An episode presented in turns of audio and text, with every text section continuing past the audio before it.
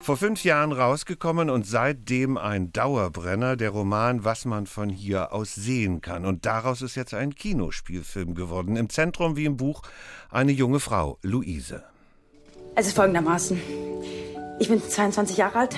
Immer wenn meine Großmutter von einem Okapi träumt, dann stirbt hier in unserem kleinen Dorf jemand. Mein Vater ist, seitdem ich neun Jahre alt bin, auf Reisen. Meine Mutter hat einen Blumenladen und ein Verhältnis mit dem Eiskaffeebesitzer, der sich Alberto nennt, aber eigentlich heißt er Panayotis. Ein Optiker liebt meine Großmutter, sagt es ja aber nicht. Ich habe immer Angst, dass etwas Schlimmes passiert und wenn ich was anderes sage, als ich denke, dann fällt irgendwo irgendwas herunter.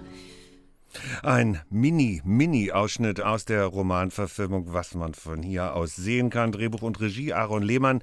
Er ist bei uns zu Gast bei RBB Kultur. Ich freue mich, Herr Lehmann. Schönen guten Tag. Hallo, ich freue mich. Vielen Dank für die Einladung. Sie haben sich schon sehr erfolgreich an Kleists Kohlhaas gewagt, an Rostons Cyrano und nun also an den Bestseller Was man von hier aus sehen kann. Ist Wagemut Ihre hervorstechende Eigenschaft? Ähm, womöglich äh, hat es damit zu tun, dass ich Buchhändlersohn bin. Ich habe äh, mich jetzt neulich auch gefragt, warum ich so eine Begeisterung für die sage ich mal, für die filmische Übersetzung äh, so besonderer literarischer oder cyrano-dramatischer Stoffe habe. Und ich äh, bin Sohn eines Buchhändlers und habe schon immer eine große Liebe zu Büchern, aber auch eine große Demut. Also ich muss mal sagen, bei, bei Kleist und Cyrano, da kann man einfach mutig sein und glaube ich, da hat man auch das Recht, äh, das für eine neue Generation neu zu übersetzen. Das war jetzt sicherlich bei der Mariana Lecki anders, sondern es war quasi die erste Übersetzung auf Leinwand und da ja, war schon große Demut vor dieser Vorlage, die ich so liebe, aber auch wahnsinnig große Lust. Und ich glaube, die Lust, die muss immer größer sein als die Angst. Warum lieben Sie denn diesen Roman so sehr? Ich glaube, es gibt so ein paar Sachen, die die Mariana ein lehrt oder die man vielleicht schon so gefühlt hat, aber sie, sie schafft es dann, das in Worte äh, zu fassen. Also ich glaube, wenn sie das Leben so, so als Okapi beschreibt, als eine Zusammensetzung aus äh, Mäuseohren, Giraffenhals und äh, Zebrabeinen und Tapirhüften und dass daraus trotzdem etwas Wunderschönes entsteht, auch wenn es am Anfang irgendwie seltsam und zusammenhangslos erscheinen mag, dann glaube ich, fasst sie das Leben sehr schön zusammen, auch so wie ich es, wie ich es fühle. Ganz entscheidend bei diesem Film, den ich im Übrigen einfach nur wunderbar finde, ist die Atmosphäre. Wir sind in einem kleinen Ort. Mir ist nie klar geworden, ist das nun ein Dorf, ist das eine Stadt, wo sind wir da überhaupt? Was letztlich egal ist, aber diese Atmosphäre, darauf möchte ich kommen, weil ich da ganz vieles aus der Kinogeschichte entdeckt habe. Ich musste an französische Filme der 1930er Jahre denken oder auch an einen Film wie den Hollywood-Klassiker Ist das Leben nicht schön von Frank Capra. Sind Sie jemand, der ja am Anfang seiner Kinolaufbahn des Studiums in die Filmgeschichte eingetaucht ist? Ihre Filme haben so diesen Verdacht bei mir aufkommen lassen.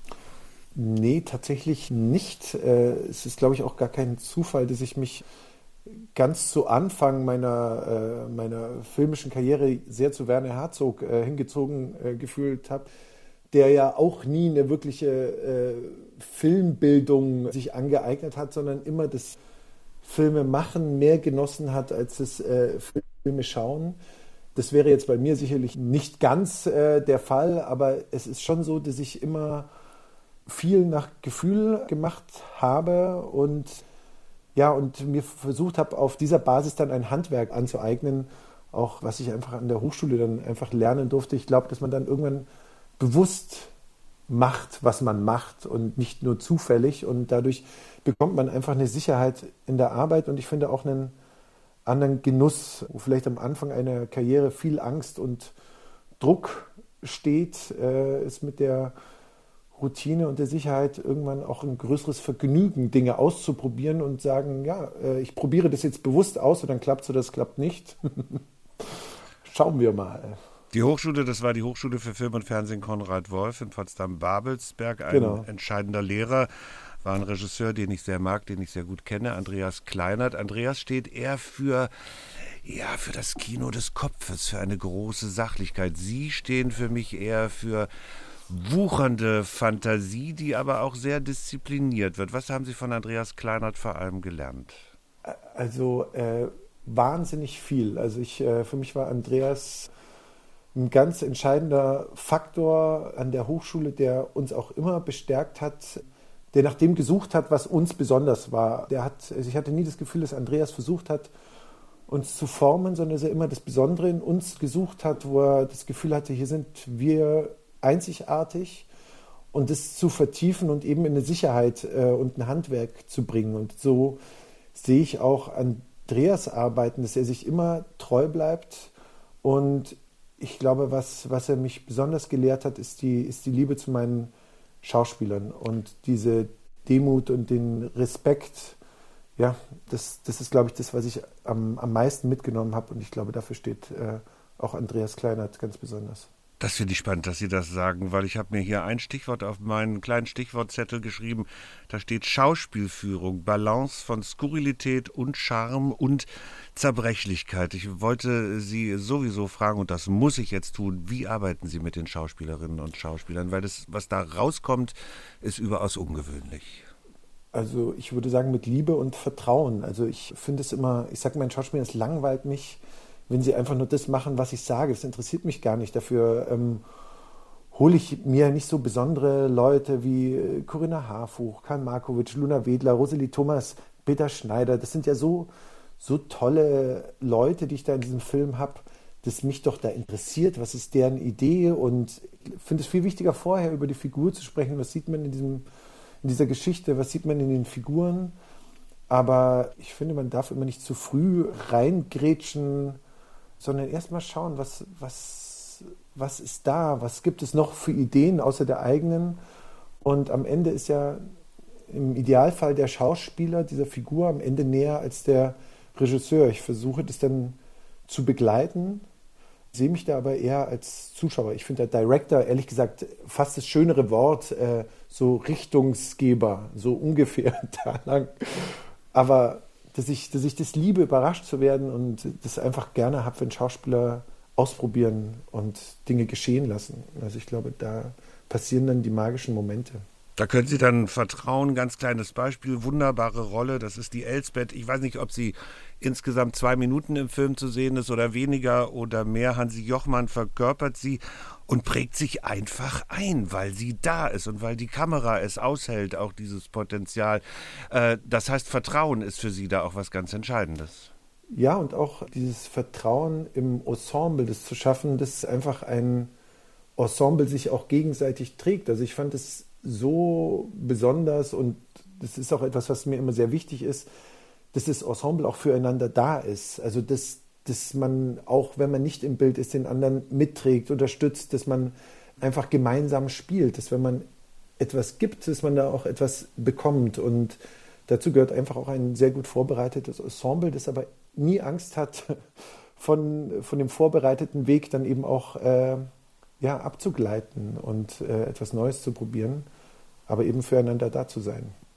Ich möchte nicht zu viel von der Geschichte verraten. Möglicherweise schauen sich den Film ja auch Menschen an, die die Romanvorlage nicht kennen. Am Ende dürfen ganz große Gefühle ausbrechen.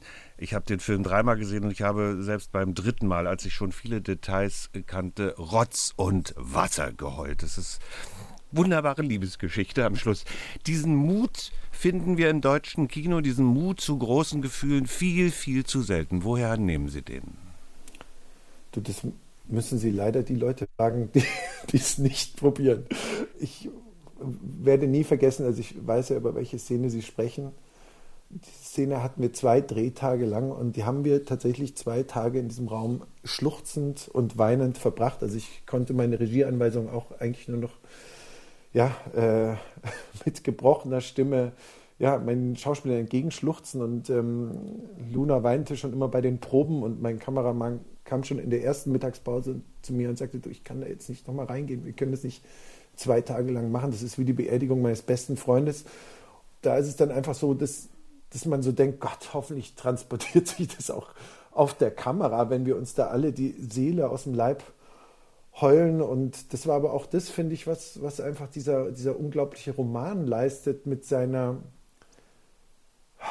ja, Komik, Tragik und Liebe. Also ich, ich habe immer das Gefühl, es sind auch bei dem Roman immer warme Tränen gewesen. Es war nichts Bitteres.